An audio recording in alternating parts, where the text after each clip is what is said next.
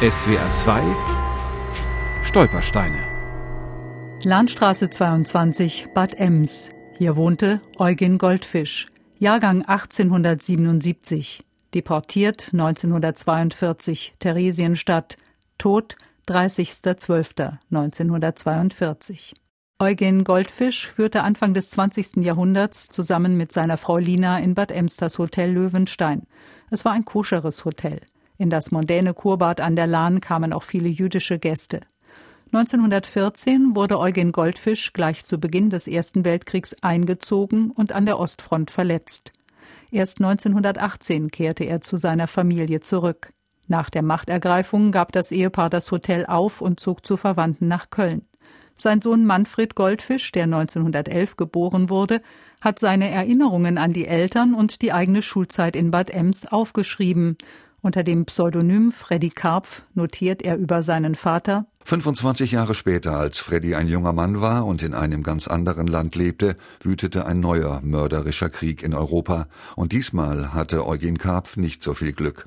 Seine vier Jahre treuer Militärdienst im Ersten Weltkrieg nützten ihm nichts, denn er und seine Frau beendeten ihr Leben in einem der Todeslager der Nazis. Manfred Goldfisch flüchtete bereits Anfang der 30er Jahre ins Ausland. Auf der Insel Trinidad wurde 1958 seine Tochter Sue Goldfish geboren.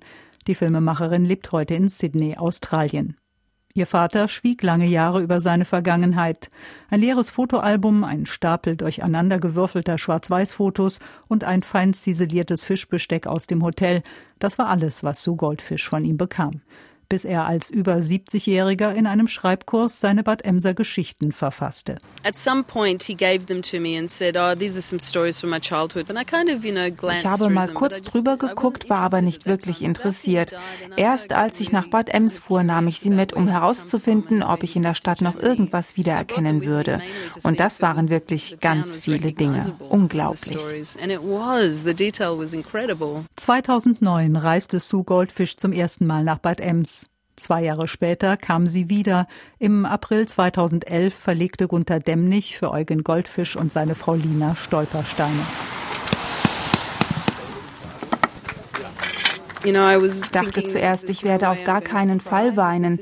Das alles ist so lange her, aber jetzt kommen mir doch die Tränen. Sue Goldfisch hat die Erinnerungen ihres Vaters veröffentlicht. Unter dem Titel Die Schulzeit von Freddy Karpf gibt der Bad Emser Geschichtsverein sie auch in deutscher Sprache heraus. Die Filmemacherin ist dabei, ihre Familiengeschichte in einem Filmprojekt zu verarbeiten.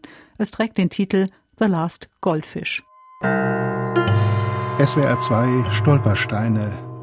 Auch im Internet unter swr2.de und als App für Smartphones.